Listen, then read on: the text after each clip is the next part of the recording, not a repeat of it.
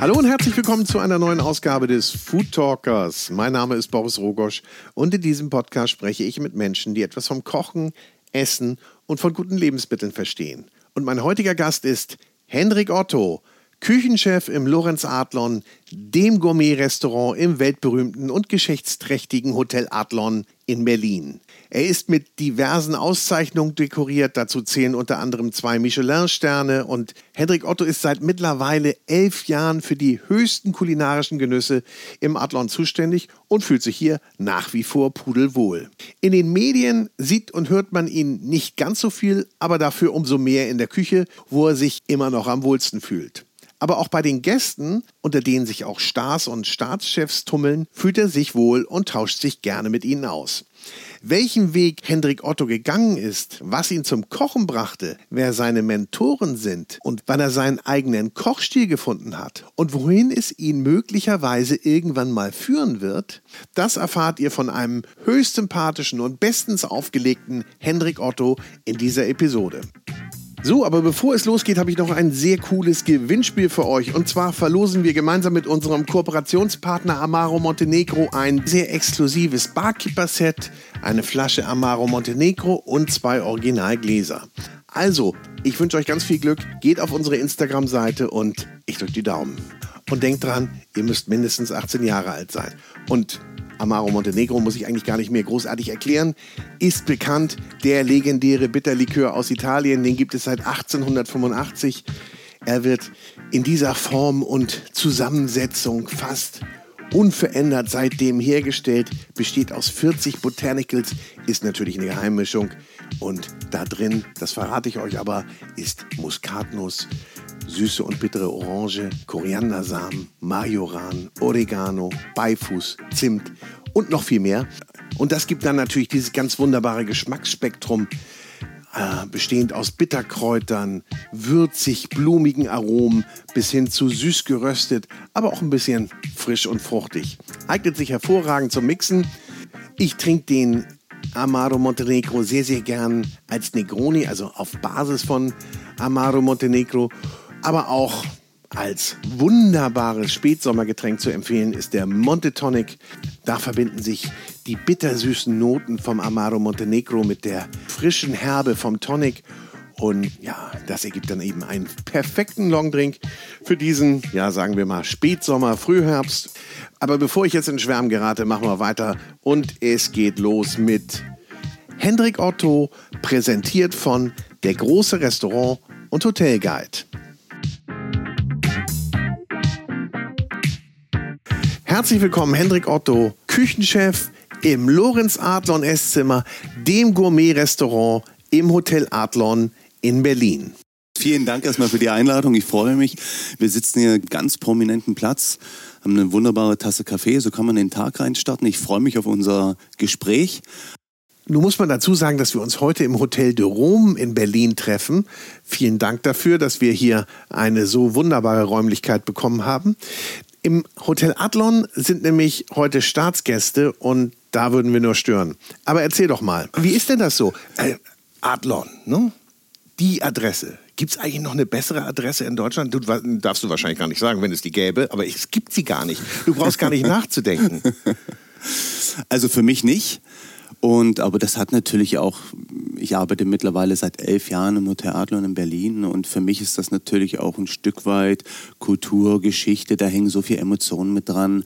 Also von dem her, ich könnte das natürlich gar nicht objektiv beurteilen.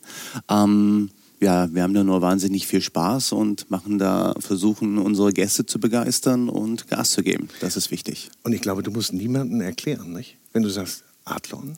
Das ja. stimmt allerdings. Denn, also, das ob da das jetzt in Deutschland ist oder ob es weltweit ist, das ist schon genau das so. Ist schon die top Wie es Ritz in Paris oder ja. keine Ahnung, das Waldorf. Ja, ich glaube, es gibt einfach so ein paar Adressen und Namen, die kennt man dann wahrscheinlich auch aus Film und Fernsehen oder wie auch immer. Ja, mhm. das Aber ist, ist nicht die einzige Top-Adresse, die du schon äh, in der du schon agiert hast. Nicht?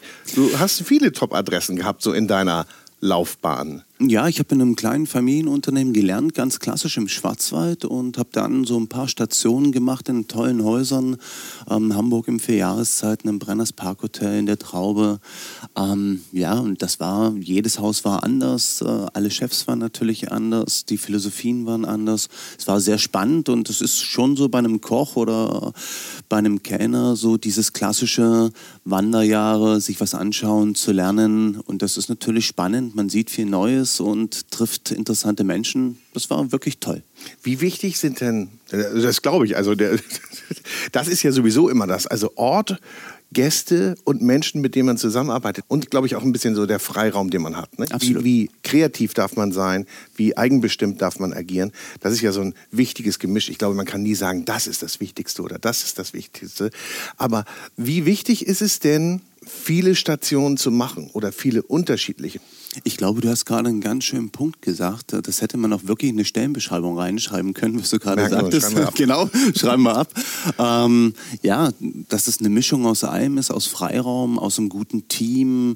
Ähm, was für eine Philosophie ist da? Und ich glaube, das wissen wir alle. Am Ende des Tages habe ich tolle Möglichkeiten äh, und das Team passt nicht oder habe ich ein eine tolle Wohnung und die Nachbarn sind nicht nett, dann ist es einfach nicht so schön. Und das stimmt, es muss alles irgendwie ein bisschen zusammenlaufen. Und wenn es so ist, glaube ich, dann hat man auch die Möglichkeit, sich zu entfalten, sich zu entwickeln und zu lernen.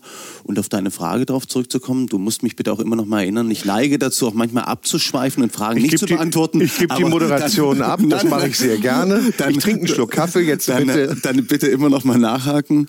Ähm, ich persönlich finde das schon sehr wichtig, aber man kann das auch nicht sagen, dass es unbedingt sein muss, weil jeder, es gibt ganz viele Köchinnen und Köche, die ja sich vieles auch selbst beigebracht haben und gar nicht diesen klassischen Weg so gegangen sind. Also von dem her, ich finde es schön, ja, einfach unterschiedliche Unternehmenskulturen kennenzulernen, unterschiedliche Küchenstile etc. Für mich war das gut, mir hat das so Spaß gemacht. Ich hätte nicht autodidaktisch mir zu Hause alles selbst beibringen können. Mhm. Sicherlich habe ich auch vieles selbst im Selbststudium mir beigebracht, aber ich finde, für mich war das immer wichtig, so Dinge auch zu sehen, visuell zu schmecken, zu fühlen, nachbauen zu können und vielleicht hier und da nochmal einen Kniff zu bekommen, auf das man vielleicht von alleine nicht selbst gekommen wäre. Aber das ist natürlich nicht der Königsweg, es gibt sicherlich auch andere Wege. Gibt es da eigentlich so eine Zeit, wenn man so in unterschiedlichen Stationen ist, wo du plötzlich merkst, jetzt bin ich Flügge, jetzt kann ich auch mehr, jetzt bin ich so reif für die nächste Position oder passiert das eher so ungeplant und hast du da eine Planung gehabt für dich? Also ich habe meine Ausbildung gemacht und mehr oder weniger durch äh, an das Hotel für Jahreszeiten in Hamburg bin ich nur gekommen. Ist eigentlich eine ganz interessante äh, Anekdote. Ich bin in der Berufsschule gewesen, wie natürlich alle anderen auch, die den Ausbildungsberuf ja. erlernen, und hatte einen Küchenchef und äh, der war wirklich ganz fantastisch vom Fachwissen, wie er das moderiert hat, wie er die jungen Menschen begeistert hat. Und ich war wirklich total angetan. Und der hat dann unter anderem erzählt, dass er im Hotel für Jahreszeiten in Hamburg gearbeitet hat. Und mhm. das war eigentlich der einzige Grund, warum ich mich da beworben habe. Und Sagte dir sonst nicht so viel? Oder? Wahrscheinlich nicht. Ne? Mein Gott, ich war da 18 Jahre alt, habe in einem normalen Hotel. Hotel. Genau, irgendeins würde ich jetzt nicht sagen. Ja, aber klingt gut. Aber, aber dann habe ich mich damit beschäftigt. Ja. Und ähm, ja, dann kam eins zum anderen. Und es war mehr oder weniger Zufall. Und damals war dann, fing dann gerade Michael Hoffmann an im Vierjahreszeiten im Restaurant Herlin und äh, Witzigmann-Schüler. Und so bin ich eigentlich zum sehr guten Kochen gekommen und der mich inspiriert hat und da mitgenommen hat. Und ja, das war, wo ich dann irgendwann wusste, genau das ist es, was ich machen möchte. Ja, und ich finde schon, man geht rein, man merkt, man lernt, irgendwann kann man sich selber mit einbringen, irgendwann kann man selber kreativ sein, irgendwann sagt der Chef vielleicht oder die Chefin, oh Mensch, super, machen wir, wir ändern noch dies, das und jenes. Und ich denke, dann kommt irgendwann ein Punkt, bei dem einen vielleicht etwas schneller, bei dem anderen ein bisschen länger, weil ich finde schon so eine Einarbeitungsphase, um erstmal anzukommen, so eine Philosophie, so eine Unternehmensphilosophie zu verstehen, das Denken eines Chefs oder einer Chefin, ja, das dauert ja schon. Das ja schon eine Weile, ne? So also die ersten ersten sechs Monate irgendwie ja, bist du damit das, ja. beschäftigt, mhm. reinzukommen. Der eine braucht vielleicht drei, der andere neun. Also von dem ist schon wichtig, bevor man dann auch als Mitarbeiter oder Mitarbeiterin wertvoll wird für so eine Küche, für so ein Unternehmen. Und dann muss man sich einfach die Frage stellen, und das kann nur jeder für sich selbst beantworten, warum bin ich dort? Was möchte ich? Möchte ich da Karriere machen? Oder möchte ich vielleicht sagen, ich möchte noch mal in ein anderes Unternehmen wechseln, in eine mhm. andere Küche und hoffe, mich da weiterentwickeln zu können. Also ich glaube, sowas bei mir immer. Und wenn ich so das Gefühl hatte, ach Mensch, jetzt könnte noch mal was kommen, jetzt könnte es noch mal weitergehen. Im Idealfall habe ich mich mit meinem Chef ausgetauscht und er sagt, Mensch, Hendrik, schau mal, jetzt warst du bei uns im Brenners, hm, ich würde mal den Herrn Wohlfahrt anrufen ähm, oder im Tantris den Herrn Haas oder das oder das. Mhm. Was willst du denn machen? Also so geht es schon, ne? Also ja, ich sag mal, ich mache das heute auch so mit meinen Leuten. Wenn ich wirklich Top-Leute habe, so einen Chef, ich will mich verändern, sage ich, okay, was willst du machen, wo soll die Reise hingehen? Und dann rufe ich meine Kollegen an oder Kolleginnen und ich meine, es gibt doch nichts Besseres, als wenn ein Kollege anruft und sagt, du pass mal auf, ich habe hier einen Top-Mann oder eine Top-Frau, die hat das und das gemacht und der weiß, hey, super, also das ist doch perfekt. Ja. Also ich freue mich immer, wenn ich so einen Anruf kriege. Das ist die beste Empfehlung. Ja. Und wenn man dann sagt, okay, der ist durch die Schule gelaufen, dann hey, hat der schon mal oder die schon mal einiges mitgenommen. Absolut. Ja, ja. Und wenn du weißt, du kriegst mal von jemandem, der nicht funktioniert, dann machst du es halt nur einmal. weißt du das auch? Ja. Gibt's auch, ne? Na klar, sicher.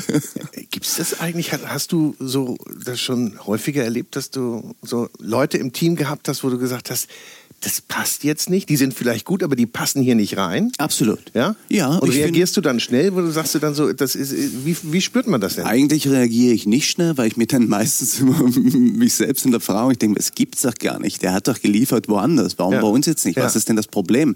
Liegt es an unserer Art und Weise, wie das Team geführt ist, wie die Anforderungen sind? Jede Küche wird anders geführt, jeder Kochstil ist anders. Ja, es hört sich vielleicht verrückt an, aber es ist ja so. Ähm, und von dem her, ja, da tue ich mich schon nicht so leicht. Und äh, gerade, wie wir es auch gerade besprochen haben, wenn du jemanden hast, der eine, über eine Empfehlung kommt, aber am Ende des Tages ist nicht mein Spruch, es hat mein Kollege zu mir gesagt, Hendrik, es gibt nicht die falschen Mitarbeiter, nur den Mitarbeiter am falschen Platz. Mhm. Und ich glaube tatsächlich, in ganz vielen Situationen ja. stimmt das und das beweist es ja. Warum soll sie oder er auf einmal mittelmäßig performen? Irgendwas stimmt ja dann nicht. Ist es privat? Ist, sind die Anforderungen? Also von dem her heißt es noch lange nicht, dass das ein schlechter Mitarbeiter ist. Ja, also ja, aber es, zum Glück muss ich sagen, es ist schon vorgekommen, aber meistens geht das doch ein gutes sehr gut. Ja. Dafür, ja. ja. aber da ist ja auch wieder das, was wir vorhin sagten, nicht? dieses ganze Umfeld, das da reinspielt. Absolut. Fühlt man sich wohl an dem Arbeitsplatz? Ist das Surrounding richtig und, und, und? Ist die private Situation gut? Das spielt ja alles mit rein. Ich Total. meine, das darf man nicht unterschätzen. Und ich glaube, Boris, heute mehr denn je, ja, ich denke schon, dass sich da gewisse Parameter auch verschoben haben. Und früher wusste man, okay, man geht in die Küche, steht da 16 Stunden drin und heute möchte das keiner mehr. Zu Recht. Ja, also von dem her, es muss auch irgendwie ein bisschen angepasst sein an die heutigen Ansprüche der jungen Menschen und die wollen das einfach auch anders mhm. haben und ich finde das auch richtig und zeitgemäß. Ja.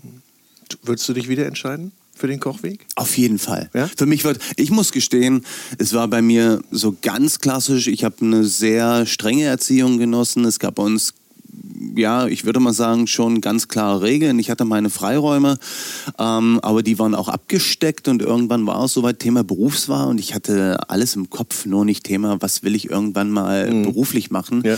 Und ich habe mich ganz klassisch damals mit meinem Vater an den Küchentisch gesetzt und gesagt, so Junge, was hast du für Vorstellungen? Ich sage, ich habe gar keine. dann sagte er, okay, dann überlegen wir mal ein bisschen und irgendwann kamen wir auf das Thema Koch und ich bin ja auch ein Wendekind, das heißt äh, Wende 89, äh, 91 fertig mit der Schule. Es war wahnsinnig viel natürlich im Aufbruch, Umbruch mhm. und Abbruch, muss man natürlich auch sagen. Und da war so die Idee, die Grundidee entstand einfach irgendwann mal zu sagen, okay, du sollst die Möglichkeit haben, auch nicht nur nach Bulgarien oder Rumänien zu fahren, sondern ein bisschen mehr von der Welt zu sehen. Du gehst da, also lernst kochen, gehst dann zur Handelsmarine. Ich glaube, das war der Traumberuf meines Vaters. Okay, ach und, und dann also ja. nicht der Koch, aber zur Handelsmarine zu gehen und dann wird das natürlich immer auf die Kinder projiziert. Also sollte ich das machen. Für mich, ich hatte sowieso keine Zeit und keine Idee. Ich sage, ja, mache ich. Dann kam der Mauerfall, dann war alles anders. Man konnte dann reisen, da stand dieses Argument nicht mehr da und dann muss ich gestehen, hat sich mein Vater eher damit beschäftigt als ich. Er sagt, Mensch, wollen wir nicht dabei bleiben? Du hast immer die Möglichkeit. Wir mhm. sehen, das war nicht richtig leider. Mhm. Ja, jetzt waren alle Restaurants und Hotels zum großen Teil geschlossen. Ja, ja. Deinen Beruf auszuüben. Ähm, aber schau dir mal Karrieren an, so wie Alain Ducasse oder andere. Du kannst da auch wirklich was erreichen. Und ich dachte, naja, damit hat man natürlich einen jungen Mann. Ich so, okay, dann mache ich das. Und tatsächlich war es so, Boris, als ich dann die ersten Tage und Wochen äh, im Schwarzwald in der Küche stand und irgendwie dachte, okay. Fern der Heimat. Fern der Heimat. Und irgendwann dachte ich so, okay, Hendrik, du hast echt Glück gehabt. Ich sag mal, wir haben zu Hause eine kleine Landwirtschaft gehabt, wir haben immer frisch gekocht, äh, unsere eigenen Produkte angebaut, ob es ja. äh, bei, in der Pflanzenproduktion war, ob es, keine Ahnung, Kaninchen, Wildenten, Dammwild etc. Also hattest du schon Erfahrung und ein Gefühl dafür? Nein, Gefühl hatte ich nicht, aber Erfahrung nicht, aber ich wusste, wie ein gutes Stück Fleisch äh, schmeckt und ja. ich wusste, wann eine Tomate geerntet oh, wird, wann, wann, eine, wann, eine, Erdbeere reif ist, ja. welche Sorte es im Idealfall ist und äh, wann im Frühling der erste Schnittlauch blüht. Solche Dinge wusste ich, aber ich habe mich auch mal ausprobiert, das weiß ich, äh, mal einen Hasen zuzubereiten oder mal ein Hühnchen. Das war eine Katastrophe, ich hatte keine Ahnung. Also es war nicht genießbar. Ich habe das immer probiert mit meinem Vater und es hat nicht funktioniert. Aber so kam ich im Grunde genommen an den Beruf und ja. heute denke ich so manches Mal, was hatte ich für ein Glück? Es war wirklich nur Glück. Und manchmal überlege ich auch, wie wäre es gewesen, wenn ich was anderes gemacht hätte? Hätte man vielleicht da auch so sein Glück und seine Freude dran gefunden? Aber vielleicht ja. Ist ja auch immer so, wie man, wie man sich einfügt, wie man, mhm. was man aussendet, wie man aufgenommen wird. Und wie du sagst, wenn du dann Mentoren hast oder Menschen hast, die dich das so war, mal ein bisschen ein, führen. Das ist ein guter Punkt, weil genau das, glaube ich, war auch einfach ein Glücksfall. Ich weiß nicht, ich denke schon, die Unternehmen versuchen zu coachen. Ich denke, manche machen das besser, manche schlechter, Mitarbeiter, Mitarbeiterinnen zu fördern. Aber ich hatte tatsächlich Glück, dass ich immer Küchenchefs habe oder Küchenchefs hatte, die genau das gemacht haben, die mich dann mal zur Seite genommen und sagen, Mensch Hendrik, guck mal, das das kann dein Weg sein. Du musst jetzt mal noch ein bisschen die Zähne zusammenbeißen. Und ich weiß noch, als ich im Brenners Parkhotel gearbeitet habe bei Albert Kenner, ich sagte dann irgendwann, Chef, um mich drumherum, meine Kumpels, die fahren schon alle dicke Autos, die fahren in Urlaub, ich habe keine Knete, ich muss auch doppelt so viel arbeiten wie die.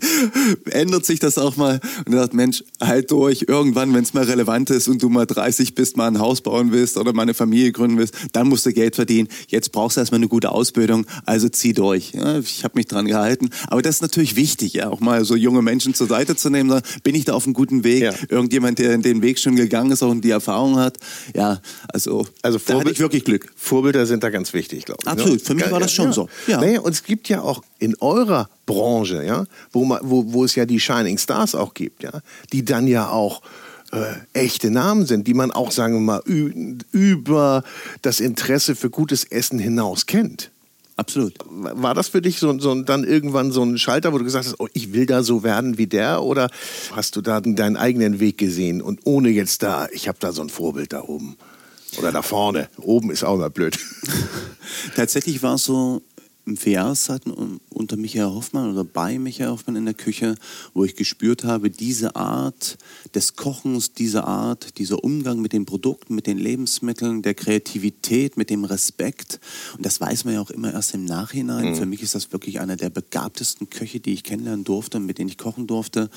Und da wusste ich, das möchte ich machen. Da war mir nicht wichtig, willst du irgendwann mal einen Stern kochen oder zwei oder ähm, Geld verdienen, sondern mir ging es wirklich um die Sache, um das Lernen. Das hat mich einfach so begeistert und das hat mich schon getrieben und mhm. ähm, von Station zu Station und irgendwann nach ja, mehreren Jahren, Wanderjahren, dann kam dieser Punkt, so zum Beispiel im Brenners Park, und ich dachte, Mensch, wie entwickelt sich das jetzt weiter? Und ich sagte, Chef, was denken Sie, wo geht da die Reise hin? Ähm, aber zu sagen, irgendwann war mir dann schon klar, wo ich dann bei Wohlfahrt war und noch verschiedene Stationen gesehen habe, wo ich sagte, ich würde schon gerne auch selber mal ein Restaurant führen, selber ja. mal einen Stern kochen. Aber jetzt kann ich gar nicht sagen, ähm, ich möchte so werden wie Harald Wohlfahrt oder Alain Ducasse oder wie auch immer. Das waren sicherlich Vorbilder aufgrund ihrer Lebensleistung und das, was sie geschaffen haben.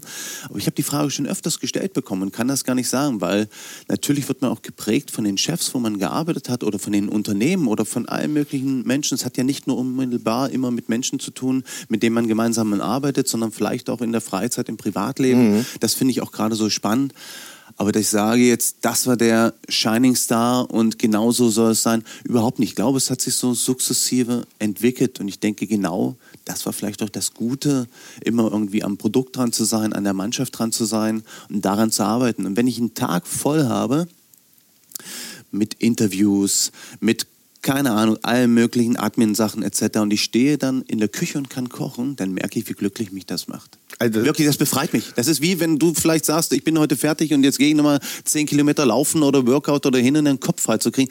Das befreit mich richtig. Ohne dem, da nee, für mich was. sind es genau diese Gespräche. Ich habe ja den großen Luxus, ich kann mich ja mit Menschen unterhalten, die etwas ganz Tolles machen oder etwas machen, was ich auch können möchte, aber da, da komme ich nie hin, aber ich höre es mir an und ein paar andere interessiert das dann auch noch. Nein, und das ist, das ist, für mich ist das pure Inspiration. Und es ist ja auch so viel Lebensweisheit und Lebensphilosophie da drin, die man ja auch über das Kochen hinaus oder den Kochjob hinaus übertragen kann. Das kannst du ja auf ganz viele andere Bereiche Absolut. übertragen. Ich Absolut. glaube nur, dass der Teamgedanke in einer Küche noch ein anderer ist als in vielen anderen Teams und äh, in, in anderen Branchen. Natürlich kann ich mir jetzt nicht so darüber ein Urteil erlauben, was in anderen Branchen ist. Ich bin 47 Jahre alt, habe natürlich schon auch viel gesehen oder bin ja selber auch ja, jemand, der eine Dienstleistung empfängt oder irgendwo mal zu Gast ist oder wie auch immer. Also von dem her bekomme ich da auch schon viel mit. Und dieses gutes Team, dies, das, jenes, manchmal so, wenn man eine Weile im Job ist, denke ich mir, kommt Jungs, ich hab's verstanden, wir alle haben's verstanden, ja, du musst jung, dynamisch sein und Teamplayer. Ähm, aber tatsächlich ist es so, bei uns, ich vergleiche das immer so ein Stück weit äh, wie Formel 1 fahren. Es muss auf dem Punkt sein. Es kann sich keiner erlauben. Um 19 Uhr gehen die Türen auf und sagen, ach komm, mache ich morgen. Das funktioniert einfach nicht. Und wenn dann natürlich ein gutes Team beisammen ist und so ein Team setzt sich ja ganz unterschiedlich zusammen. Manche sind besonders kreativ, manche sind sehr schnell in ihrer Arbeit, manche brauchen ein bisschen länger. Also ich finde, das ist ja gerade das Spannende. Wie setzt sich das zusammen und dass die Leute, und das muss man natürlich auch coachen, das akzeptieren und sich gegenseitig unterstützen und im Idealfall sich noch mögen und dass man das kreiert und schafft. Und ich, ja, das ist einfach toll und natürlich möchte ich, dass die Leute, die lange auf Arbeit sind, an einem gemeinsamen Ziel arbeiten, das heißt, die Gäste zu begeistern, sich verstehen. Und äh, für mich genauso, wenn ich in die Küche komme, dass sie sagen, ach Mensch, ich freue mich, der Alte ist da. Und nicht, dass sie sich umdreht und einen Rücken sehen, so, oh, zum Glück, yeah, heute sind nicht da, wir können einen drauf machen. Und genauso viel Verantwortung zeigen, wenn ich nicht da bin und sagen, es ist genau so, meistens komischerweise ist es so, habe ich das Gefühl, ähm, dass sie noch motivierter sind, wenn man nicht da ist, Okay. also das ist eigentlich immer ganz gut, vielleicht ein bisschen anstrengender für mich manchmal, wenn ich da bin, wo ich mir denke, hey, Aber kann, das kannst du schon. Kannst du schon. Du kannst schon loslassen. Mal. Konnte ich früher nicht, Boris, aber ich habe das gelernt, weil ich sage, du hast es am Anfang gesagt, jeder möchte auch gestalten können. Und natürlich brauchst du einen, im Idealfall, das können auch mehrere sein, je nachdem, wie du dich aufstellst, die irgendwo die Richtung vorgeben oder alles zusammenführen, keine Frage. Aber am Ende des Tages freut sich ja jeder, wenn er gespiegelt bekommt, hey, der vertraut mir. Und ich fände das schrecklich. Ich nehme das für mich ja auch in Anspruch und möchte, dass man mir vertraut und umgedreht, warum soll ich das nicht so weitergeben? Es wäre schwach. Und ich glaube, das ist ja, das macht das einen guten Chef oder eine gute Chefin aus, einfach auch Top-Leute zu finden. Ja, und starke Leute auch neben sich haben zu können. Das können viele nicht. Ja. Das verkraften viele ja, Leute nicht. Plötzlich Ja? merkst du, uiuiui, der ist aber, ja, genau, ist richtig. aber richtig oh, jetzt wird's ja aber eng für mich. Aber ich finde, aber das ist doch das Spannende. Ähm, Gerade auch in so einem Konstrukt Küche. Natürlich ist meine Chef Patissiöse in vielen Dingen fitter als ich und kann besser mit Zucker und Schokolade umgehen. Ich würde sagen, ich kann das gut. Mhm. Aber die macht das tagtäglich. Ich koche tagtäglich meine Soßen, helfe den anderen Kollegen etc. Und natürlich kann ich das nicht so gut oder wie mein Chef Gartmaché etc. Den Anspruch habe ich gar nicht. Da muss Mhm. ich mir erstmal reinarbeiten. Aber das muss man doch erkennen und zusammenführen. Dass Aber jeder das macht, was er am besten kann. Absolut. Und das habe ich gerade rausgehört. Du bist aktiver Teil des Teams. Absolut. Du bist nicht nur der Dirigent. Überhaupt nicht. Ich Ja? stehe jeden Tag in der Küche, ich mache jeden Tag mein Mise en place mit. Ähm, ich habe meine Jobs, wenn es mal ein bisschen eng wird, dann mache ich auch mehr. Ja. Ich bin mir dafür nicht zu schade und ich glaube, genau das ist es am Ende des Tages. Und so würde ich es auch sehen als Mitarbeiter, wenn ich sage, oh, jetzt wird's mal eng. Der Alte bewegt sich aber ein bisschen und hilft mir heute mal. Das ist mehr wert als, äh, keine Ahnung, eine Gehaltserhöhung, sondern einfach zu sagen, der ist auch für mich da, wenn ich ihn brauche. Und zu sehen, naja, wir reden hier von, von, wir wollen Gäste begeistern, wir wollen ein tolles Produkt machen, äh, präsentieren. Das geht natürlich nicht, wenn ich da um 18 Uhr noch reinspaziert komme und da meinen Kochlöffel durchschwinge. Aber Alles- das ja. kann sich, kann sich ja jeder aufbauen, auch wie er möchte. Für mich ist es einfach wichtig. Natürlich habe ich auch andere Aufgaben äh, und sind meine Köchinnen und Köche länger in der Küche im Normalfall als ich. Aber nichtsdestotrotz wissen die zu dem normalen Part, so wie wir heute sitzen, Mhm. jetzt eine Stunde hier und wir sind hier und ich bin halt einfach mal anderthalb, zwei Stunden später da als meine Ja, Kollegen. Aber die wissen, der ist unterwegs, macht was anderes, aber dann gehe ich nachher rein und mache mal Mise en place. Ja. Ja. Und du hast es auch eben gesagt, dann bist du am glücklichsten. Da findest du eine Absolut. Ent Entspannung. Genau, richtig. Und das sollte, das sollte man dann nie vergessen. Also ich mache das nur aus Eigennutz, du hast recht. Ich will, aber wenn, wenn wir alle das machen würden, was uns glücklich macht, ey, dann, oh, das wäre glaube ich, da hätten wir ein paar weniger Probleme in dieser Welt, ähm, wenn man überhaupt die Chance dazu hätte. Aber was, Das mich, stimmt. was ich gerade noch mal wissen wollte, du sagtest, 19 Uhr gehen die Türen auf. Ähm, habt ihr da so Rituale? Ist das so, dass ihr noch, habt ihr irgendwie sowas, wo ihr sagt, so Leute, jetzt geht's los, erster Bon kommt rein, so ist es, ist es immer noch ein bisschen Nervenkitzel oder so, na, Nervenkitzel nicht, aber Adrenalin? Voll. Ja? Also ich muss, für mich ist, ich bin jeden Abend aufgeregt. Tatsächlich. Ehrlich? Ja. Und ich sag mal, man entwickelt was, man kreiert was. Ähm, man ist ja, du hast das vorhin so schön gesagt, man ist ja von so vielen Rädchen abhängig. Ja, dieses zu sagen, das eine ist ja ein Gericht zu entwickeln, das andere ist das Produkt in der Qualität zu bekommen, das Produkt dann auch täglich in der Qualität so hinzubekommen. Sind, wir arbeiten mit, äh, mit Rohstoffen, die draußen in der Natur wachsen, dann ist man schlechtes Wetter, dann äh, fängt das Boot mal weniger Fisch etc. Also es sind ja so viele Parameter, die eine Rolle spielen und es ist ja nicht selbstverständlich und jeden Tag ist irgendeine Herausforderung, vielleicht äh, performt der Mitarbeiter auch nicht so oder ich selbst, ja, merkst, oh Mann, komm hier, hast du gerade ein Krustentierjus angesetzt, das ist nicht hundertprozentig, komm, musst dich motivieren, musst nochmal neu machen, etc. Also da gibt es so viele Dinge, die Leute kommen rein, haben vergessen zu sagen, dass sie vielleicht irgendwelche Allergien haben, das wirbelt dir den ganzen Abend Das ist das durcheinander. Liebste, das man hat. Naja. Also es gibt ja so viele Sachen, wovon man wirklich abhängig ist. Aber bei uns ist so, ich, um 19 Uhr gehen die Türen auf, 10 vor 7 stehen wir da, jeder checkt nochmal, sind wir bereit, okay, passt alles und dann geht's los mit Schwung und mit Dynamik. Und ich finde immer, das sage ich auch immer den äh, Jungs und Mädels, ich sage, wenn du den Anfang, den Start verschläfst, ja, und das ist elementar, es geht relativ kompliziert los. Der Gast kommt, bekommt sein Aperitif, bekommt fünf Aperosnacks äh, serviert, ja, das ist relativ kompliziert, das zuzubereiten, Brotpräsentation etc., bis das Menü startet, ja. Und wenn das nicht wirklich reibungslos und zeitnah funktioniert, dann ist so ein ganzer Abend schon, kann man schon abhaken, weil du weißt, dass das irgendwann wieder aufzufangen, dass da ein gewisses Maß an Normalität drin ist. Und ich weiß nicht, ob du das schon mal miterlebt hast. Wenn nicht, musst du mal kommen in die Küche, dich mal hinten reinstellen. Das ist wirklich, das geht da tak, tak, tak, tak, tak und alles in Perfektion. Ich muss manchmal lachen, Boris, wenn die Leute kommen und dann, ja, so und so, wie viele Plätze hast du in deinem Restaurant? Ich sage, hm, 30, 32 gestern mal. Ah, okay, wir schicken bei uns 150 zu. Ja, ja.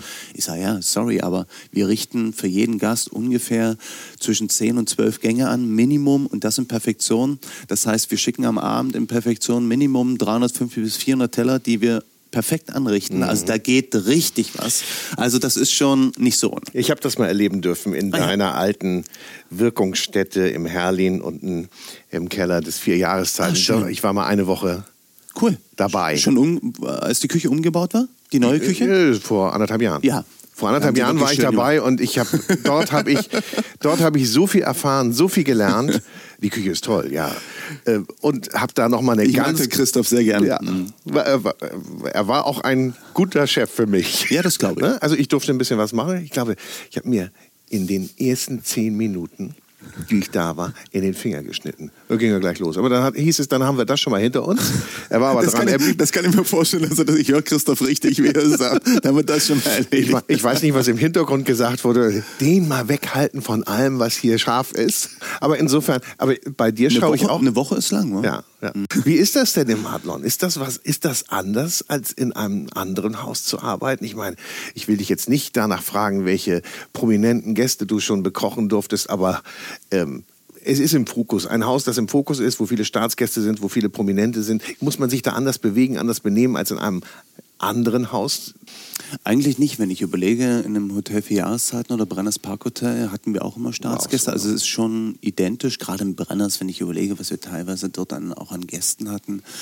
Ähm, also von dem her glaube ich, sind da viele Dinge identisch. Für einen selbst als Person bedeutet das natürlich schon immer einen Aufwand mit zusätzlicher Akkreditierung, mit zusätzlichen Sicherheitsstands. Ich glaube, da ist unser ähm, Chef für die Sicherheit mehr gestresst als wir in vielen Dingen. Für uns ist ja so, ja, sicherlich gibt es manchmal, bringen die Leute ja auch ihre eigenen Köche oder Köchinnen mit. Das ist natürlich auch ganz spannend. Ähm, Dann werden die eigenen Produkte angefahren. Das heißt, da hast du manchmal gar nichts damit zu tun. Aber andererseits gibt es natürlich auch Gäste, äh, die wir hatten, so wie die Queen, wo wir eine Woche lang ein separates raus, so Queen. ein separates Menü geschickt haben. Und das ist natürlich schon auch wirklich was Tolles, ja. Ja. Oder ähm, wie als Herr äh, Barack Obama da war und dann geht man noch mal kurz rein, fragt, war alles in Ordnung Mhm. und äh, bedankt sich, steht der Mann vor kann noch zwei Sätze mit Mhm. ihm sprechen. Also das sind natürlich schon Dinge. Ich finde, manchmal ist es ja ein bisschen schade in unserem Beruf, dass man schon so viel unter Druck steht und unter Stress und gewisse Dinge erstmal so im Nachhinein dann realisiert. Da dachte ich mir, wow, okay, cool, war, war das jetzt wirklich bei uns? War wirklich schön, ähm, weil immer irgendwas ist. Irgend, Passierte das jetzt wirklich? Ja, genau, irgendwie so ein Druck und dies und jenes und die Küche voll, noch eine Veranstaltung und die Security da und so. Das ist ja wirklich echt irre dann manchmal. Aber das ist natürlich schon was Besonderes. Da gehe ich jetzt nicht raus, ähm, so wie du sagtest, so, ach nö, also das ist das Normalste von der Welt. Es mhm. ist schon manchmal so, dass wir lachen müssen zu Hause, wenn ich am Frühstückstisch sitze und dann sage ich zu meiner Frau. Schönen Gruß naja, von Barack. Ja, genau, richtig. Heute koche ich für Barack Obama und die guckt mich an und sagt, es ist irgendwie auch schon verrückt, Hendrik, oder? Ich sage, ja, ist es, oder? Und Nati guckt mich an und denkt sich so, äh, spinnt er jetzt? Jetzt erzählt er irgendeinen Scheiß? Ich sage, nee, ist schon so.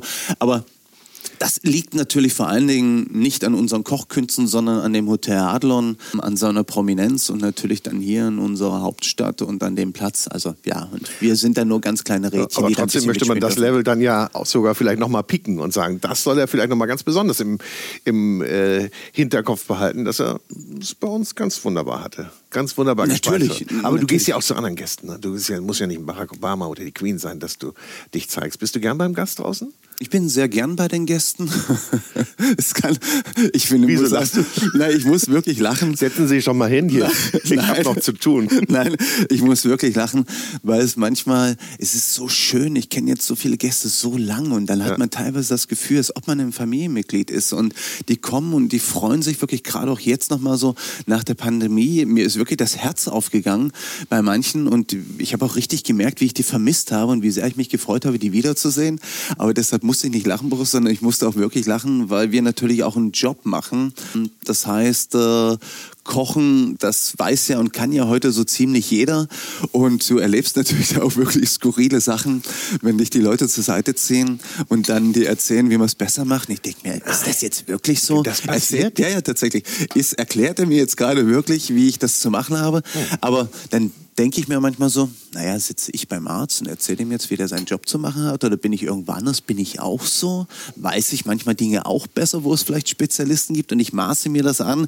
Also ich würde das jetzt nicht zu 100 Prozent verneinen wollen. Ich denke mal, das ist nicht so, aber vielleicht ist es ja doch so, vielleicht verbessert mich auch irgendjemand. Aber manchmal ist es auch wirklich schon ganz lustig und amüsant. Mhm. Das Schönste, was ich immer finde, ist, äh, wenn manchmal die Gäste zu mir sagen, Herr Otto, darf ich mal ehrlich zu Ihnen sein? Und dann weiß ich schon, oh Gott, ich sage, bedeutet Ehrlichkeit, Sie werden jetzt unverschämt oder sind hm. Sie wirklich nur ehrlich? Aber von dem her nein. Man darf das, das hört sich jetzt komisch an. Ich finde, man muss immer die Sache sehen, worum geht es. Und am Ende des Tages finde ich, ich liebe meinen Job wirklich, ich hänge da alles rein und ich bin da immer noch so glücklich und das wird mich auch noch die nächsten Jahre glücklich machen. Aber am Ende des Tages machen wir keine OP am offenen Herzen. Wir haben nicht irgendwie einen Stoff gegen Krebs erfunden. Also man muss da auch ein bisschen die Bälle flach halten. Ja, ah, aber ihr macht was, was die Menschen glücklich macht. Ja, das für stimmt. die ist das, das ein Event, ihr zaubert, ihr zaubert die und ihr holt die, ihr holt die auch ab für ein paar Stunden. Das ihr stimmt, da hast du recht. Welt. Ich will es auch gar nicht zu kleinreden. Es gibt schon Situationen manchmal, wo dann Gäste wiederkommen oder jemand, keine Ahnung, seiner Liebsten oder seinen Liebsten einen Heiratsanwalt, die, also die damit ganz viel verbinden und im Nachhinein Herr Otto und bei Ihnen und schreiben dann eine Karte, diesen denkst, wo du denkst, Wow, also tatsächlich, das stimmt. Ich möchte das auch gar nicht äh, kleinreden, weil ich glaube, was wir alle auch gelernt haben, so geschenkte Zeit, Zeit zu haben, sich verwöhnen zu lassen, dann vielleicht jemanden für ein nettes Gespräch oder seinen Liebsten oder seine Liebste oder Freunde, ja. das ist, das, da gebe ich dir recht. Aber trotzdem, manchmal wird mir das auch zu sehr gehypt. Weißt du, wenn dann überall muss dann ein Koch sitzen oder eine Köchin in jedem Interview, die ich denke, ja, ja wir haben es ja auch verstanden, ist schon in Ordnung, aber weißt du, was ich meine? Mhm. Man, es gibt viele interessante Berufe und das ist sicherlich einer, keine Frage. Die Gäste kommen ja natürlich einmal, haben wir gesagt, Ambiente, aber natürlich wegen der Küche, wegen des Services, wegen der gesamten Atmosphäre. Gibt es denn so ein Gericht, das du nicht von der Karte kriegst, wo du sagst, das wollen die immer wieder haben? Das, das, das, ich möchte mal doch vielleicht was anderes machen, aber das bleibt immer drauf. Weißt du, so wie der, ich will jetzt nicht sagen One-Hit-Wonder, ja? ja? So wie der Star, der einen Song hat, den er immer wieder spielen muss. und er sagt, ich habe doch ein neues Album. Nee, spiel mir bitte den einen Song. Der kommt dann meistens noch mal in der Zugabe. Also ich, ich, muss, ich muss sagen, Boris, bei mir ist es so tatsächlich, du kreierst manchmal Gerichte oder wir, es ist ja, ja. eine Teamarbeit, es ist ja nicht nur, dass ich derjenige bin, der das macht. Und du merkst einfach, das hat so ein verdammt hohes Niveau und ich finde auch da, das ist, du sagtest gerade One-Hit-Wonder, ähm, das hat ja auch manchmal ein bisschen was mit Glück zu tun. Du weißt, hey, das ist richtig mega geworden. Und der Anspruch ist ja, man möchte es ja im Idealfall immer besser machen oder Minimum genauso gut. Mhm. Und dann doktorst du rum an neuen Gerichten und machst und tust, dann merkst du, das ist so eher manchmal die Challenge und vielleicht ein Stück weit auch, ich muss schon gestehen, je höher wir gekommen sind in den Bewertungen, je höher das Niveau wurde, umso mehr bin ich in vielen Dingen auch eine Zeit lang gehemmt gewesen, wo ich dann erstmal mich so ein bisschen schütteln musste und sagen, komm Hendrik, bleib mal ganz locker hier und jetzt machst du dein Ding und ziehst das durch und machst es wie immer und denkst nicht ganz so viel nach, sondern mhm. lässt vielleicht mehr so die Emotionen laufen und darum geht es ja gerade auch an so einem Abend beim Thema Kulinarik und Service. Also von dem, um deine Frage zu beantworten, Nein, es gibt Gerichte, die waren sicherlich länger drauf und äh, wo die Leute auch unbedingt sagen, ich wollte das oder möchte das unbedingt haben. Aber wenn ich jetzt wüsste, du kommst noch mal als Gast zu uns und sagst, Mensch Hendrik, ich möchte aber unbedingt noch mal keine Ahnung, den Langustino mit Mango und konfierter Paprika haben und Pernod Kaviar würde ich jetzt und äh, sofort jetzt gerne haben wollen. und den Krustentierfilet dazu, dann würde ich sagen, du Boris, ich habe heute einen guten Tag, wir machen das für dich. Sehr gut. Weißt du, also von dem her, ich glaube, das ist ja ein Stück weit auch der Unterschied von so einem Hotelrestaurant als vielleicht einem Restaurant losgelöst dass wir schon ähm, immer noch die Challenge haben und das ist auch das Schöne, viele Stammgäste zu haben, aber dann natürlich individuell darauf eingehen, dürfen und müssen auch und von dem wir sowieso immer flexibel sein müssen in der Gestaltung der Karte oder in den Gerichten. Und ich muss sagen, manchmal ist es schon so, wenn ich mir denke, oh Gott, jetzt musst du schon wieder und die und die kommen und das musst du machen, das musst du, das muss man, da machst du mal eine Empfehlung für zwei Personen oder da machst du ein neues Dessert. Aber eigentlich denke ich mir, ey Hendrik, bleib da mal locker. Mhm. Darum geht's doch eigentlich. Freu dich doch. Mhm. Manchmal ist es schon zu viel, dann sagst du, hat noch einer eine Allergie, separates Menü, kommt noch einer das, Unverträge und dann sagst du, naja, eigentlich servieren wir doch nur ein Zehngang-Menü und jetzt habe ich aber also ein Zehngang-Menü und immer ein Zehngang-Menü vegetarisch. Ja. Das bieten wir unseren Gästen an.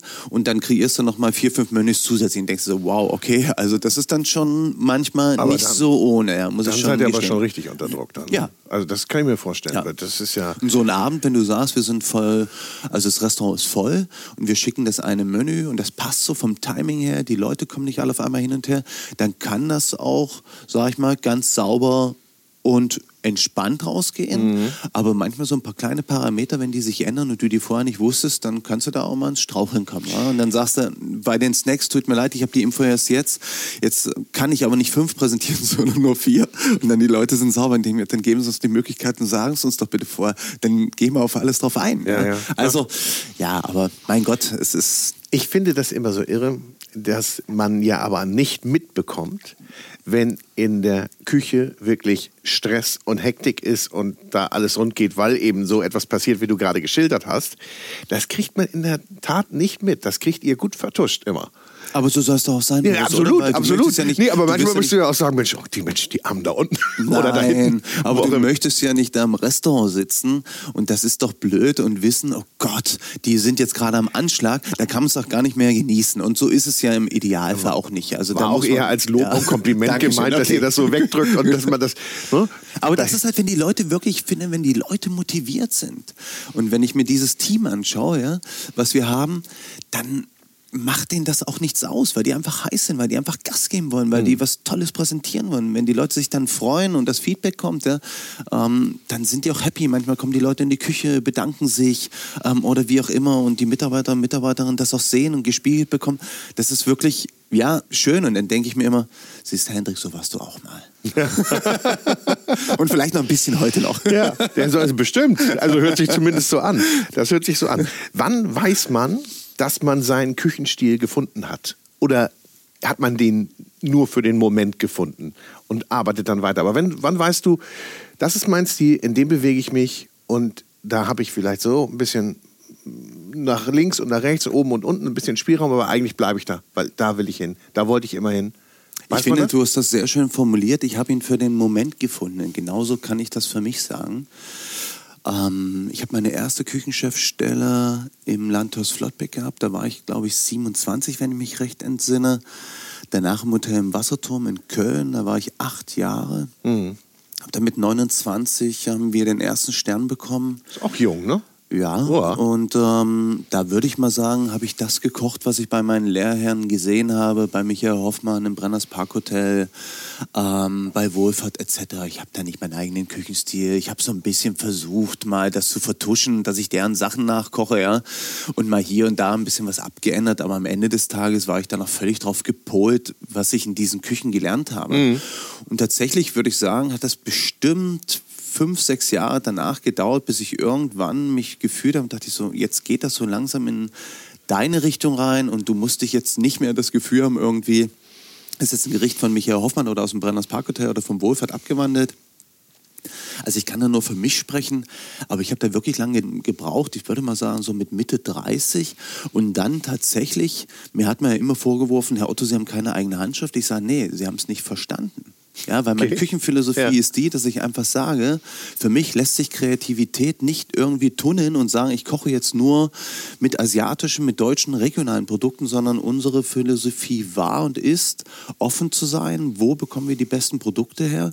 Und wenn ich, was ja noch möglich war, vor zwei Jahren in Mexiko war oder in Singapur und war unterwegs und habe was Tolles gesehen und ich fand das interessant, dann habe ich mich davon inspirieren lassen und dann vielleicht auch mal mit Produkten gearbeitet, die ich dort gesehen habe. Ich habe Ja. gesagt, wenn du zu uns ins Restaurant kommst, machst du im Grunde genommen wie so eine kleine Reise. Du bekommst regionale Sachen, du kommst vielleicht auch mal was asiatisch inspiriertes, vielleicht kann auch mal ein bisschen was schärfer gearbeitet sein, wie ich es gerade sagte, mit den Jalapenos, Langostino, diese, wo ich einfach sage, ich möchte was kreieren, was schon unterschiedlich ist und nicht, dass du sagst, für mich war das oder ist das einfach so, naja gut, der schickt mir jetzt zehn Gänge und zieht sich alles durch wie so ein roter Leitfaden. Finde ich langweilig. Für mich. Aber das wurde mir immer vorgeworfen Ja. und irgendwann gab es mal ein paar Leute, die es verstanden haben und sagten, okay, ähm, jetzt ist es angekommen.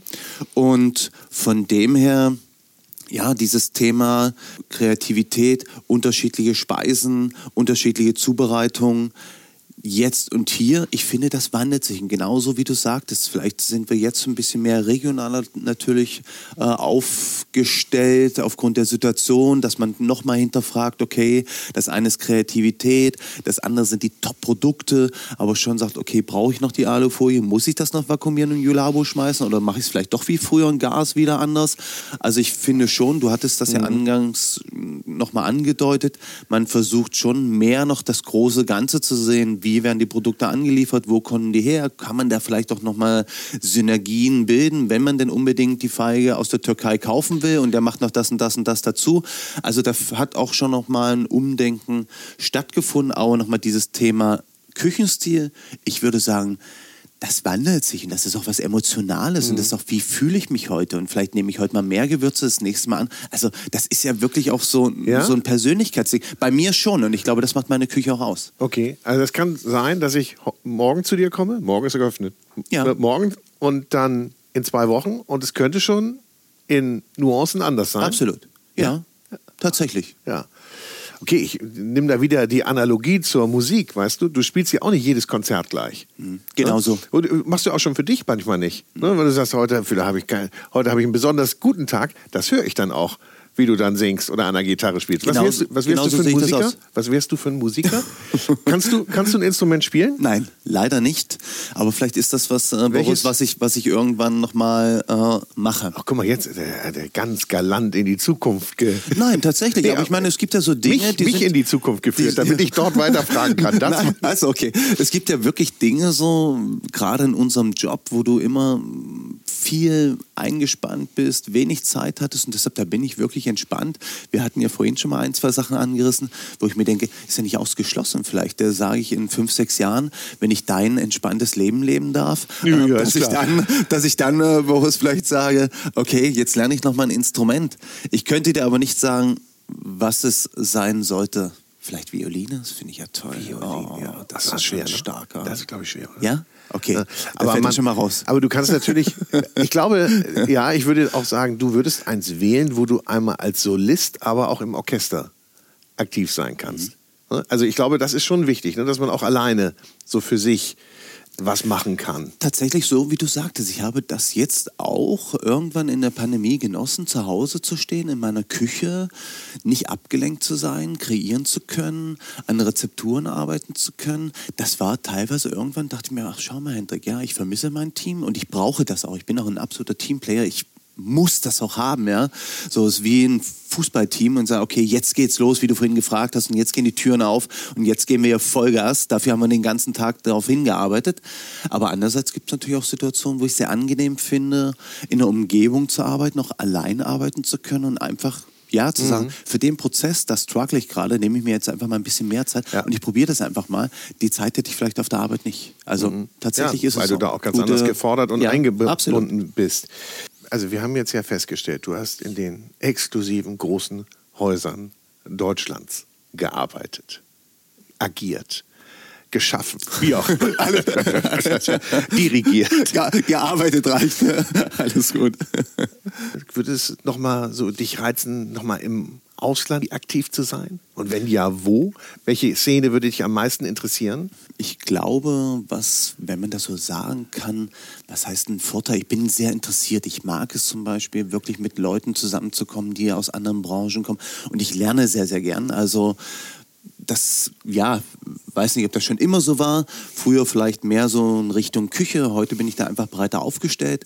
Aber vor zwei, drei Jahren war ich in Las Vegas und da haben wir äh, gekocht äh, im Rahmen einer Veranstaltung für Kempinski. Und das ist ja echt irre. Also da wirst du ja als Sterne-Chef gehypt. Ich dachte sonst was, ich bin ein Superstar wie Michael Jackson. Give, ja. give a big welcome. Also, also, wirklich, ich dachte mir so, die sind völlig ausgeflippt. Also als Koch in Staaten ist schon irre.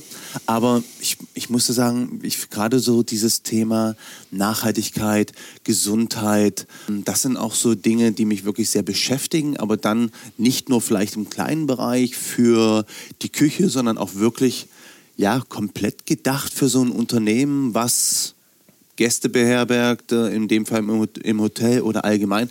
Das finde ich auch sehr spannend. Ja, es ist ja auch wirklich ein großes Thema heute. Wo beziehst du deine Energie her? Wie machst du das mit der Lagerung? Welche Produzenten, welche Lieferanten? Mhm. Wie stellt man sich auf? Vielleicht irgendwann sogar CO2-neutral. Mhm. Wer schafft das? Mit einem Gesundheitsaspekt hinten dran zu sagen, okay, das eine ist das Thema, ich begeistere Gäste mit Essen. Das andere ist zu sagen, die ernähren sich auch gesund, was sie bei uns ja zum ganz großen Teil auch wirklich schon tun, aufgrund der Produkte aber ich errechne jetzt keine Nährwerttabellen etc. Mhm. Also ich glaube, es ist ein ganz breites Spektrum. Also von dem her ich bin da wirklich offen. Da gibt es noch viele Schaffensfelder. Ab, ab, absolut. Ja. Und das finde ich gerade das Schöne, zu sagen, einfach im Kopf auch. Und ich glaube, das muss man ja in den heutigen Zeiten mehr denn je, gerade auch die jungen Leute noch, beweglich zu bleiben und zu sagen, okay, ich möchte das jetzt machen. Das ist ein Weg, das begleitet mich. Wo bringt mich das hin am Ende des Tages mit meinem Produkt oder auch ohne Produkt, wie auch immer. Ähm, aber es gibt so viele Dinge. Also von dem her, ich, wie du sagtest, ich könnte mir vorstellen, auch mal ins Ausland zu gehen. Ich könnte mir viele Dinge vorstellen. Mhm. Also ich bin da absolut offen. Wenn das Richtige kommt oder nochmal die richtige Sache passiert. Also, das ist nicht ausgeschlossen, dass Hendrik Otto nochmal was anderes macht. Irgendwann. Im Moment fühlt er sich pudelwohl, aber man darf niemals nie sagen, oder? Naja, Boris, ich finde schon, das Leben ist ja auch viel zu spannend, auch viel zu kurz. Ich meine, ich bin jetzt 47 Jahre alt. Ach, alles vor dir. Ich habe Das ist sehr nett. Dankeschön. Aber schau mal, ich bin mit 17 in die Ausbildung. Ja, das heißt, seit 30 Jahren arbeite ich in diesem Beruf.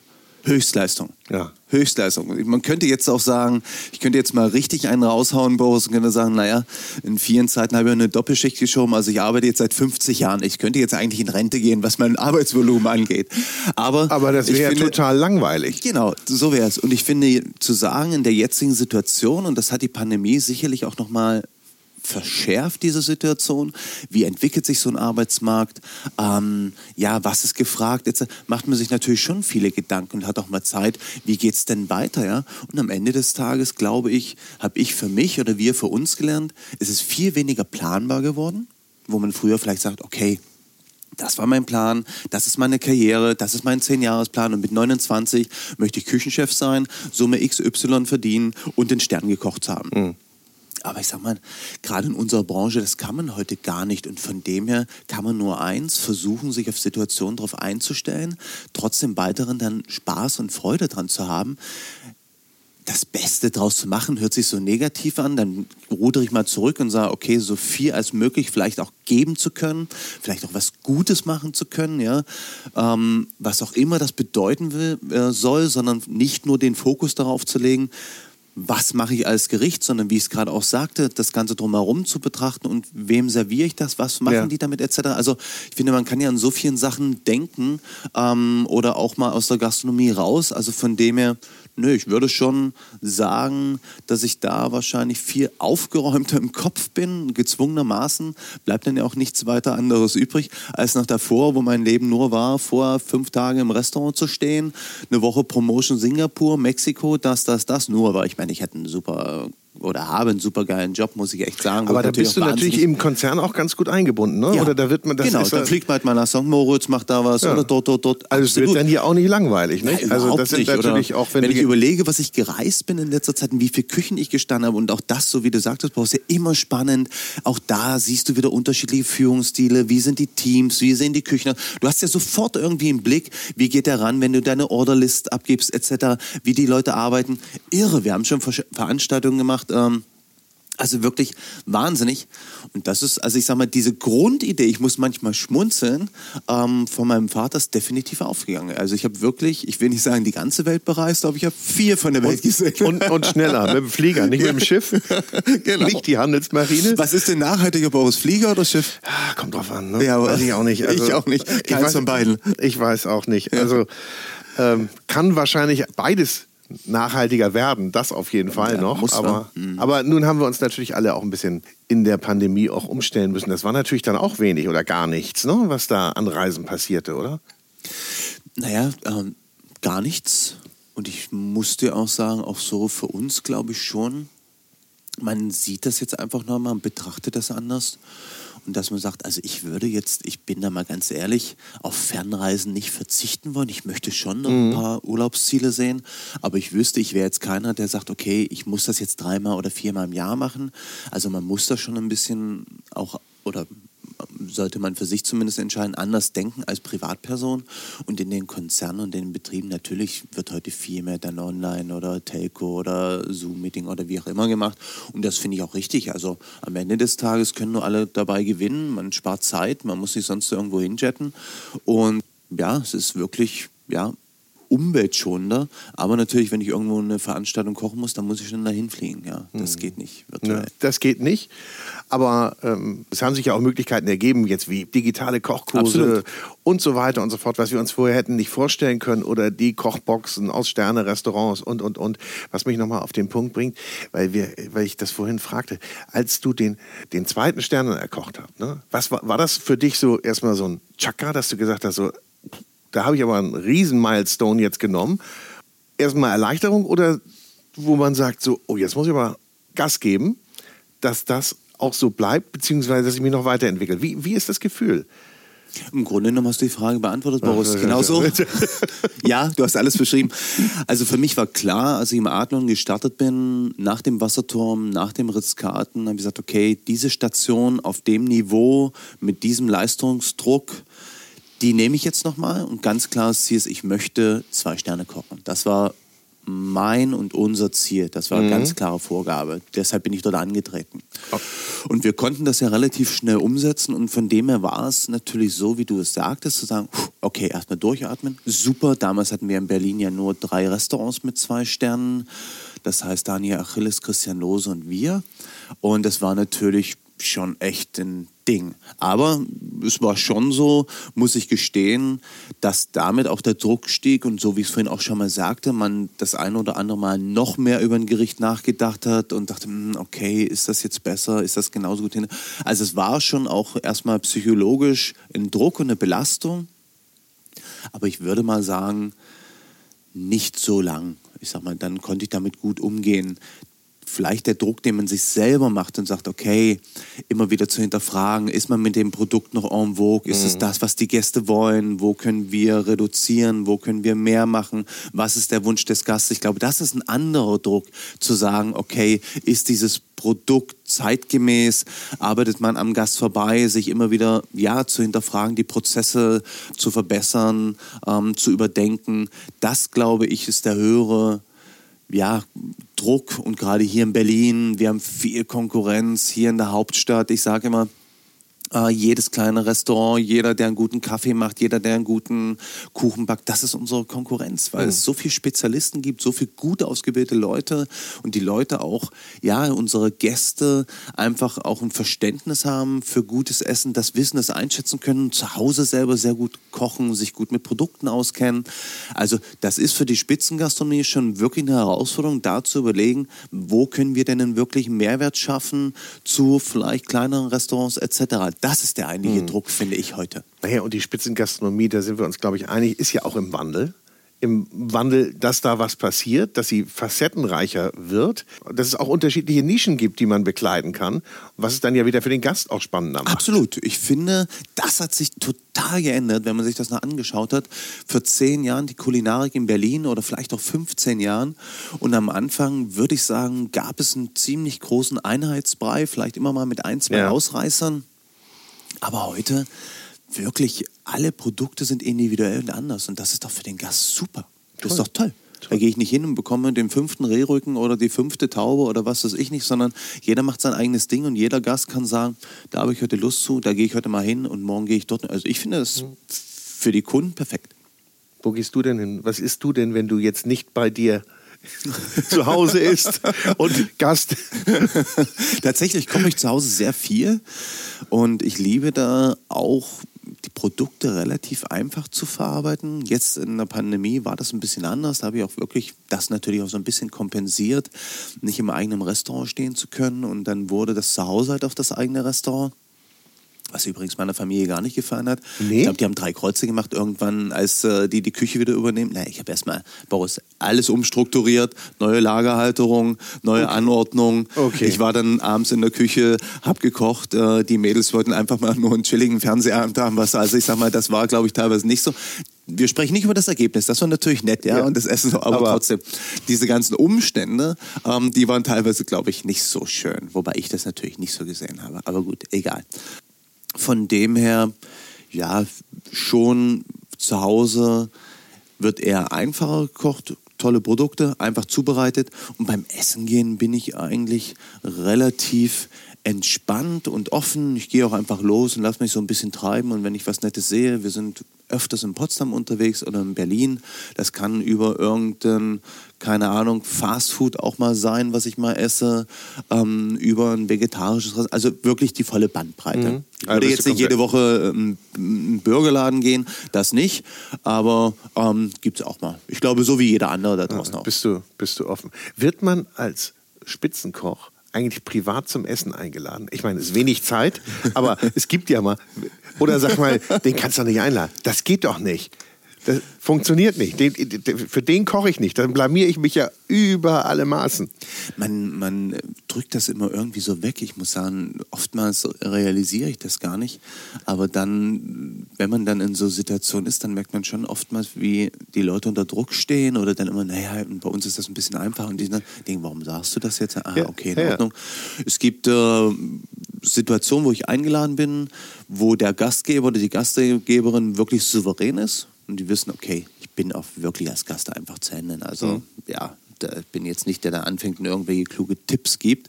Im Gegenteil, ich muss mich dann immer ein bisschen äh, disziplinieren, nicht mit zu helfen und nicht in der Küche zu stehen. Und manche können das ganz gut. Manchmal wirst du aber auch gebeten bestimmt, ne? Genau, richtig. Ist machst mal schauen. Henrik, genau, mal richtig. schauen. Das kann manchmal dann auch anstrengend sein, weil es natürlich auch, wenn man vielleicht gerade Sonntagmorgens um 1 Uhr nach Hause gekommen ist und dann äh, eine Einladung hat, denkt, ja, eigentlich möchte ich da auch nur Gast sein wie jeder andere. Mhm. Und äh, dadurch, dass die Leute dann vielleicht ein bisschen gehemmt sind, sich immer noch mal absichern wollen, ja, ist das nicht immer ganz so angenehm. Aber im Idealfall ist man ja beim Freunden und dann ist das ja, ja eigentlich immer schön. Ja. Was würdest du mir denn kredenzen, wenn du mir jetzt nur ein, ein Gericht kredenzen dürftest? Oh. Was würde ich von dir kriegen? Also wenn das ich dir nur alles erklärt. Wenn ich, okay, das geht nicht, Boris. Das, funkt, okay. das funktioniert alles nicht so. Aber okay. wenn du mich fragst. In meiner kleinen Welt habe ich wenn, mir das so vorgestellt. Nein, das funktioniert nicht, weil das ist auch immer so eine typische Frage, wenn man sagt, ah, Otto, so und so, gibt es ein Gericht, äh, was so. Soll ich die zurückziehen? Nein, gar nicht. Was, gar nicht. Ich antworte auch darauf, was so ihr Signature ist. Und ich finde, das ist ja gerade das Spannende an Kulinarik. Du kannst dich verlieren in einem kleinen Taco, in einem kleinen Snack, in einem Kimchi, in einem Salatblatt, was mariniert ist, in einer Erdbeere, was weiß ich nicht. Ähm, es gibt so viele Möglichkeiten, aber am Ende des Tages ist ja das Ziel, Boris kommt ins Restaurant und vom ersten Snack an bis zum letzten Petit Four was natürlich nicht funktioniert, ich kann dich natürlich nicht bei jedem Produkt abholen, weil du deine Vorlieben hast, sagst du, wow, das ist das Ziel. Das schaffen wir nicht, aber das ist das, was wir möchten. So. Aber wenn du sagst, in einem Gericht, dann würde ich sagen, dann würde ich dich zu mir nach Hause einladen. Ich würde ein Grill draußen anschmeißen. Ich würde ein bisschen Gemüse einkaufen. Ich würde ein gutes Stück Fleisch einkaufen, eine gute Flasche Wein.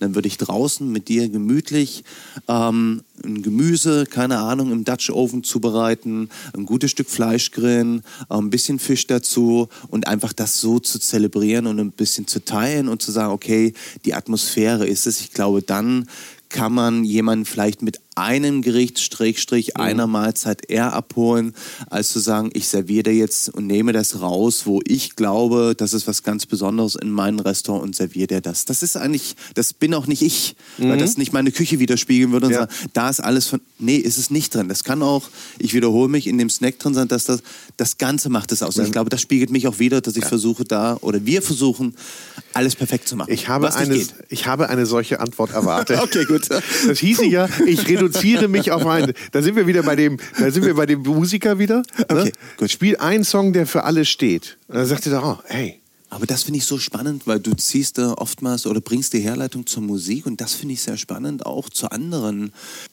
Unternehmen, wo ich mir denke, manchmal die Dinge sind so ähnlich von den Strukturen, ja. von Management etc. Ich bin echt erstaunt, aber das ist ein super Beispiel, ja, genauso wie du sagst. Oder das ist nicht Kunst, möglich. Ja, ist ja, auch mit, willst du dich möglich. reduzieren auf ein genau. Bild? Ja. Und genau auch wie du es vorhin sagtest, das ist genau das Gleiche. Ich möchte das gar nicht immer so hochstilisieren, aber das Gleiche ist, hast du deinen Küchenstil gefunden? Und das ist ein super Beispiel, wie du sagst, es in der Kunst. Dann sagt, okay, ähm, vielleicht äh, zu diesem Zeitpunkt malt Monet so und so und zu diesem Zeitpunkt äh, genau. ganz anders. Aber da vor genau. Zehn Jahren hatte er die grüne Phase. Genau. So. Oder seinen Seerosenteich ja. oder wie auch immer, sein Heuschober oder wie auch immer. Also absolut. Ja, ja. das ist ein gutes Beispiel. Ja. Wahrscheinlich müsste man das mal machen, nicht? Äh, dich mal noch mal mit, mit einem Musiker und noch mit einem Künstler zusammenbringen und dann diese, äh, dieses Gespräch nochmal. Das machen wir, Boris. Gut, das machen wir. Das war ne? das eine Einladung, oder? Ja, äh, ja du kochst. okay. Ich besorge die Gäste. Gut. So machen wir es. Beste Schlusswort, oder? Wunderbar. Also, ich bedanke mich. Es war sehr kurzweilig, hat mir ganz, ganz viel Spaß gemacht. Herzlichen Dank für die Einladung. Ich sage Tschüss. Tschüss.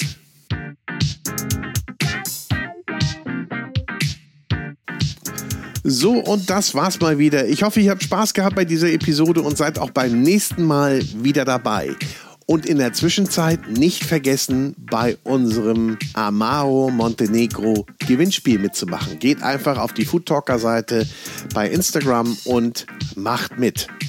Und natürlich wurde auch diese Episode präsentiert von Der große Restaurant und Hotel Guide. Ein Guide für Gäste mit Informationen und Inspiration. Für Menschen mit Leidenschaft für kulinarischen Genuss. Bis zum nächsten Mal. Tschüss.